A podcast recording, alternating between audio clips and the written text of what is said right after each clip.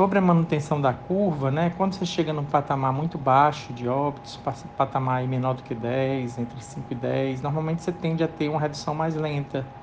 É diferente de você ter um patamar de 50, onde as quedas são mais abruptas, são mais rápidas, né?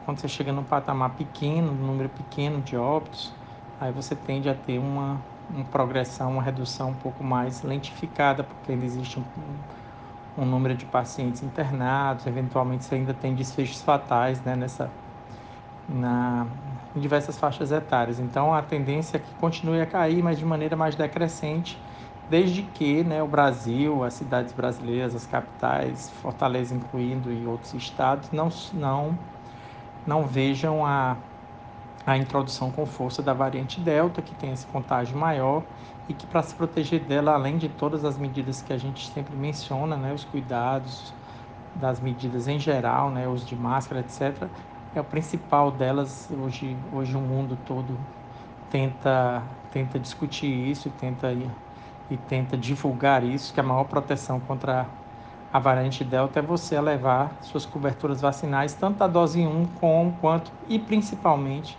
da dose 2, né? Por isso a razão da gente, vários países e o próprio Brasil, antecipar essa segunda dose para tentar se proteger é, de uma eventual chegada da variante Delta, né? Então acho que é por aí. Um abraço.